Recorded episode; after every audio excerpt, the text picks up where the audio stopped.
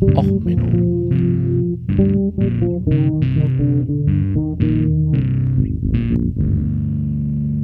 Der inkompetente Podcast über Dinge aus Militär, Technik und Computer, die so richtig in die Hose gingen. Hallo, herzlich willkommen zu Och Menno, dem Podcast für alles, was in Militär, Technik und sonst wo in die Hose geht. Ja, heute mit der Folge Dance of Dead, die Lübecker Totentänze. Kleine Content Notification hier, es wird auch äh, das Thema Impfung angesprochen werden und Corona. Ich habe ja längere Zeit nichts mehr zu Corona gemacht und da gerade jetzt die Log4j-Lücke so ein wenig durch die IT brennt, dachte ich, ich mache mal was nicht IT-lastiges.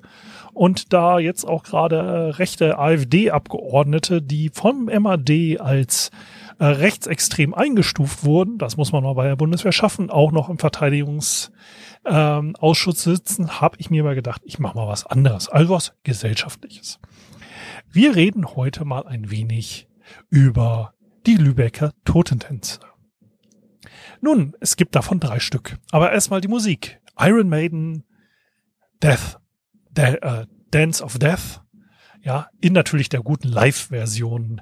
Wie immer in äh, Südamerika, wenn du eine geile Live-Performance haben willst, nimmst du die Südamerika-Version. Da haben wir was Schönes.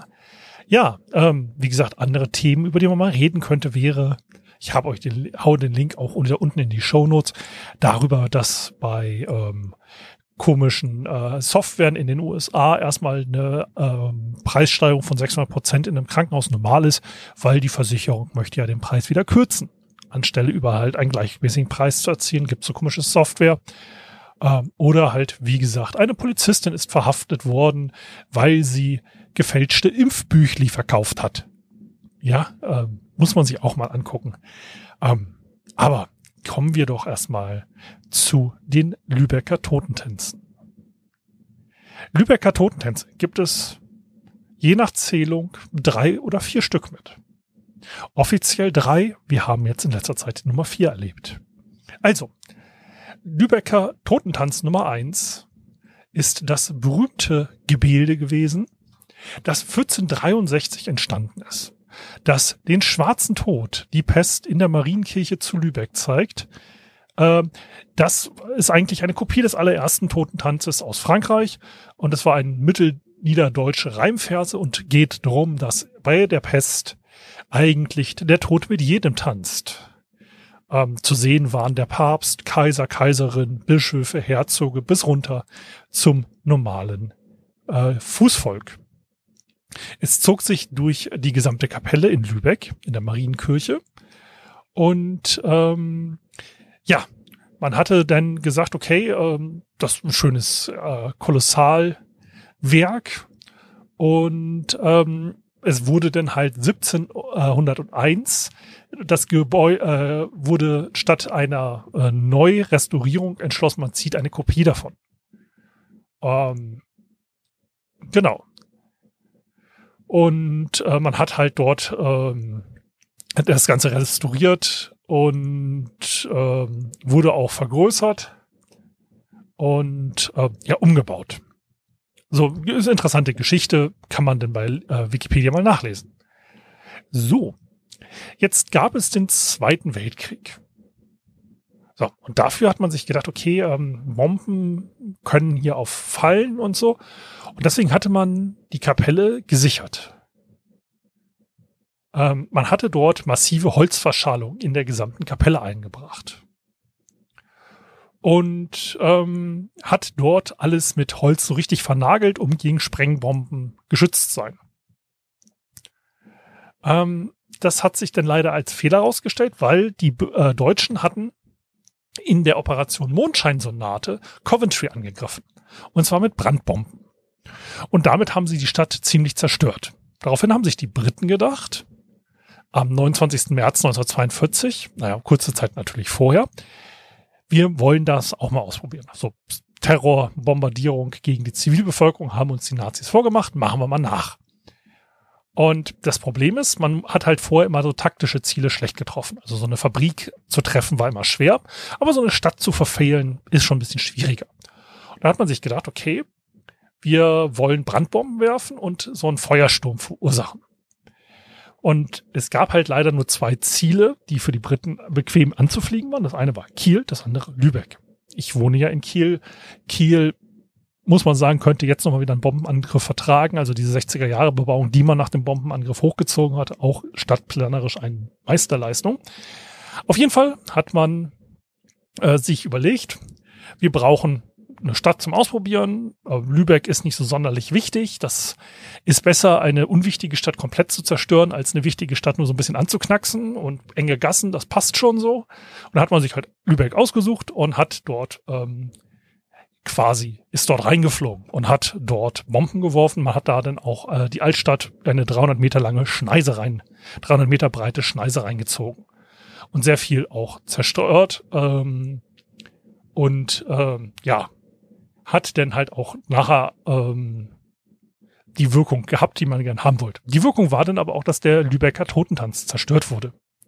Und dieser ist jetzt nur leider in Fotodokumentation erhalten, die man vor dem Kriege noch gemacht hat. Schade um dieses Kunstwerk. Aber die Lübecker wären ja nicht die Lübecker findige Hansekaufleute, wenn man nicht den Totentanz mehrfach wiederholen könnte. So, das war Totentanzen Nummer uno. Kommen wir zum Lübecker Totentanz. Nummer zwei. Ähm, nun, im zweiten Lübecker Impf- und äh, Totentanz, auch der äh, Lübecker, also der zweite Totentanz war eigentlich streng genommen die Bombardierung, weil dann die Gestapo äh, ein paar Pastoren noch verhaftet, also Nummer zwei ist die Bombardierung. Entschuldigung, bin in der Nummerierung durcheinander gekommen. Äh, Lübecker äh, Totentanz Nummer drei ist das Lübecker Impfunglück.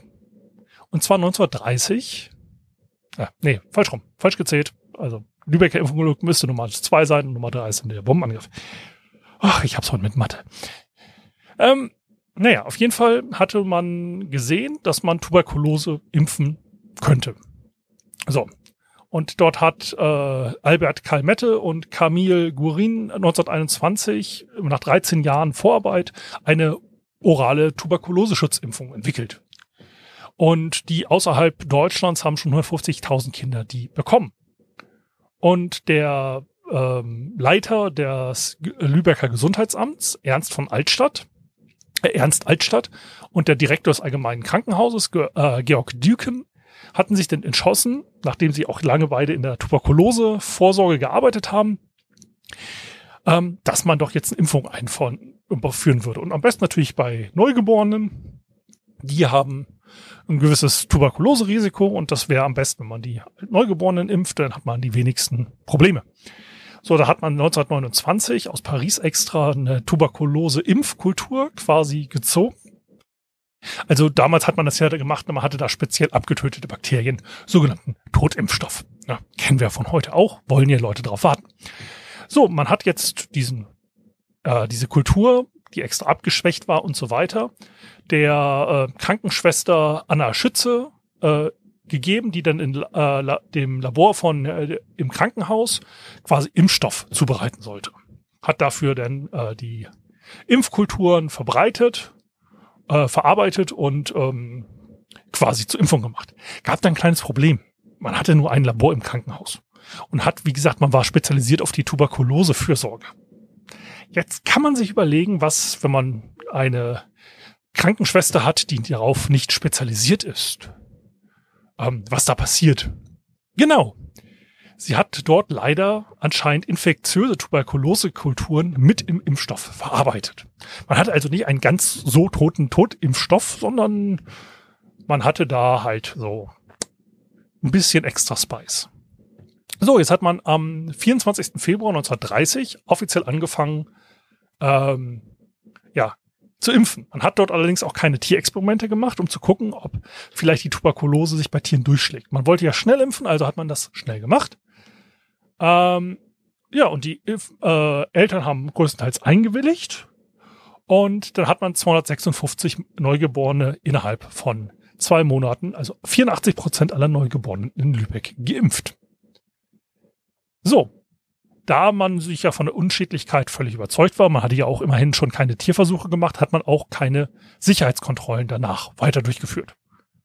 So, nach sechs Monaten hat man sich überlegt, ja, wir wollen noch mal eine Probe nehmen, ob denn die Impfung angeschlossen, erschlagen hat bei den Neugeborenen.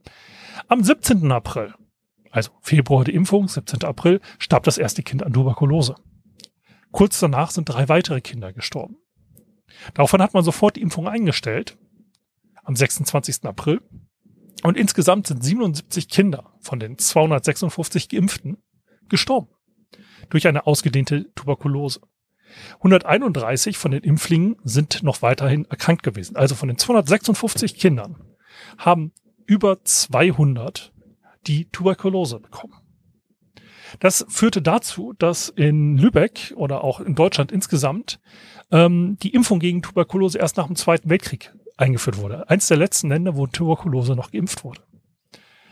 Ähm, es wurden dann halt auch natürlich große Prozesse gemacht ähm, und ähm, das gibt einen sogenannten Kalmett-Prozess, hat man danach gemacht. Der Altstadt, der äh, Leiter des Gesundheitsamtes, wurde wegen fahrlässiger Tötung und fahrlässiger Körperverletzung zu 15 Monaten Gefängnis verurteilt, weil er halt nicht im Tierversuch geprüft hat. Und der Leiter des Krankenhauses, äh, der Herr Dake, wurde zu zwei Jahren Gefängnis verurteilt. Ähm, die Revision wurde zurückgewiesen. Und ähm, ja, äh, man hat allerdings festgestellt, dass durch den ganzen Stress der Herr Dake nicht mehr haftfähig war und er ist dann, hat Lübeck verlassen und ist dann 1938 auch gestorben. Ähm, ja, und dadurch ist es halt der Totentanz geworden von Lübeck. Warum komme ich auf dieses Impfunglück von Lübeck zu sprechen? Nun, wir hatten in Lübeck jetzt erst kürzlich ein weiteres Impfunglück. Und zwar hat am 29.11. oder 28.11. am Samstag, was war das, 28., 29. Äh, Samstag war der 27. November, hat man am Flughafen Lübeck eine Impfaktion durchgeführt. Und zwar nicht nur irgendeine Impfaktion, sondern von Winfried Stöcker. Professor Dr. Winfried Stöcker hat nämlich höchst selbst Anteile am Lübecker Flughafen. Das ist vorteilhaft. Er hat auch immerhin gearbeitet. Ne, er hat gearbeitet als Arzt, hat denn ähm, als Truppenarzt und Kompaniechef bei der Luftwaffe gearbeitet und hat dann ähm, ja, sich äh, nach und nach mit Biochips und so weiter nach seiner Bundeswehrzeit äh, unabhängig gemacht und hat dort als äh, ja, Investor sich im Osten groß gemacht. Er ist allerdings auch, nennen wir es freundlich, AfD-nah. Freundlich.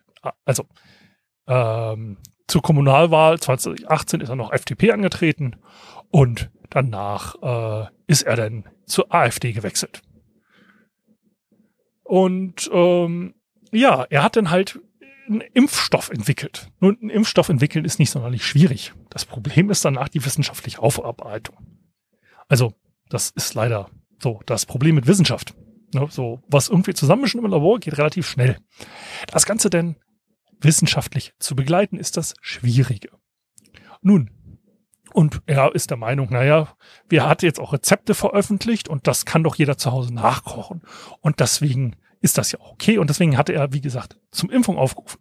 Da sind jetzt dann so ungefähr 200 Leute angetreten, wo man sagen muss, 200 Leute, die sich bis November haben nicht impfen lassen, weil man weiß ja nicht, was in so einem Impfstoff drin ist. Ne? Das war also mal die Spätfolgen und so. Das ist ja auch noch gar nicht untersucht. Also 200 Bekloppte. 200 Vollidioten. 200 Leute haben sich gedacht, hey, komm, das Land Schleswig-Holstein, das ist zu kompliziert, ich muss mir da auf einer Webseite einen Termin klicken. Oder bei meinem Hausarzt nachfragen. Oder ähm, mal nett in die richtige Richtung gucken. Nee, das ist mir alles zu kompliziert. Ich gehe jetzt zum Lübecker Flughafen und lass mich da mit so einer experimentellen Droge mal so richtig zurückfallen. Also zurückimpfen. Ja, damit da hier aber auch überhaupt. Und da ist das Stahlgewitter. Ähm, ja, kann man machen. Aber ich meine, das kann man zu Hause machen, wenn man das möchte. Dann ist das ja auch für sich selber völlig okay, wenn man der Meinung ist, dass das der bessere Impfschutz ist. So staatlich gesehen ist es natürlich dann nicht der richtige Impfschutz. Ähm, ja, und er hat auch ein sehr bizarres Weltbild. Also muss man ihn lassen. Ähm, er hat nämlich das, er hätte den allerersten Wirkstoff überhaupt entwickelt, ja, als der Coronavirus erst ein paar Wochen alt war, das sogenannte Lübeck-Vakzin. Ähm, ja, und im Sommer hat er dann daraufhin seine ersten Freiwilligen gewonnen zur Studie. Also seine 376 Mitarbeiter seines Kaufhauses, das er besitzt, das waren dann halt die ersten äh, Freiwilligen. Mensch, so freiwillig geimpft wurde ich auch bei der Bundeswehr. Ähm, ja, da hat man die erste Entwicklung gegen ihn schon gemacht und ähm, ja, er wusste dann auch sofort, dass die äh, keine äh, Nebenwirkung hat, weil es ja nicht die Corona-RNS-Impfung ist oder RNA-Impfung, sondern es ist eine Proteinimpfung. Die ist ja viel besser und wirkt halt keine Nebenwirkung fünf Jahre lang. Ähm, ja. Ähm, wer sich da übrigens für interessiert, kann auch auf seine ähm, äh, Webseite gehen. Ich verlinke die euch auch. Da sind so Artikel wie Undank ist der Welt ein Lohn und die beste Impfung gegen Covid-19. Ähm, und auch schwarze Johannisbeeren. Die strenge, kräftig schmeckende Sorte, nicht die süßen. Waschen und die meisten Stiele entfernen. Im Konvektomaten 15 Minuten bei 130 Grad Celsius dämpfen. Mit der Schöpfkelle im großen Siebsack quetschen, den durchlaufenden Saft auffangen was im Sieb hängen bleibt, scharf abzentrifugieren und den Überstand mit dem ersten Saft vermischen, den Saft durch ein Sieb geben und die festen Bestandteile restlos zu entfernen auf etwa 60 Grad Celsius erhitzen, in Flaschen abfüllen, diese mit einem Deckel verschließen und im Konvektomat 30 Minuten bei 130 Grad dämpfen. Fertig ist das feinste Cassis, von führenden Gourmetköchen in den höchsten Tönen gelobt. Man kann es mit Sprudelwasser mischen oder in einem Prosecco träufeln. Oder man löst darin Gelatine auf und stellt nach dem ersten erstarren Würfel her. Als interessante Beigabe zur Salatem oder ähnlichem. Gefolgt von einem Artikel über schwarze Johannisbeermarmelade und der Hausarzt impft legal gegen Corona Bestelladressen für seinen eigenen Impfstoff. Ja, ähm, sehr interessant, was in Lübeck gerade abgeht. Ich bleib denn doch eher beim Lübecker Marzipan. Das ist zwar auch sehr ungesund, aber die Nebenwirkungen kenne ich. Ich bin nämlich happy und im Weihnachtsfressrausch. Also in diesem Sinne, bleibt gesund, äh, lasst euch mit dem richtigen Kram impfen, wenn ihr es könnt. Ansonsten pfeift euch wenigstens ein bisschen Marzipan in die Kiemen. Das ist gesünder als irgendwas aus der AfD-Blase. Ja, und ansonsten bleibt mir nichts weiter zu wünschen, aus äh, eine ähm, mehr oder weniger freudige Vorweihnachtszeit. Ähm, oder eine allgemein düstere Jahresendstimmung, wem's so besser gefällt. Ja, also in dem Sinne, ähm, bleibt gesund und wenn euch das gefallen hat, schickt mir doch ein bisschen Marzipan vorbei und wenn euch die Folge nicht gefallen hat, dann schickt doch mit irgendeinem Lübecker Impfarzt das zu einem eurer Feinde, diese Folge. Also, bis dann, alles Gute, ciao, ciao, alles Gute, euer Sven.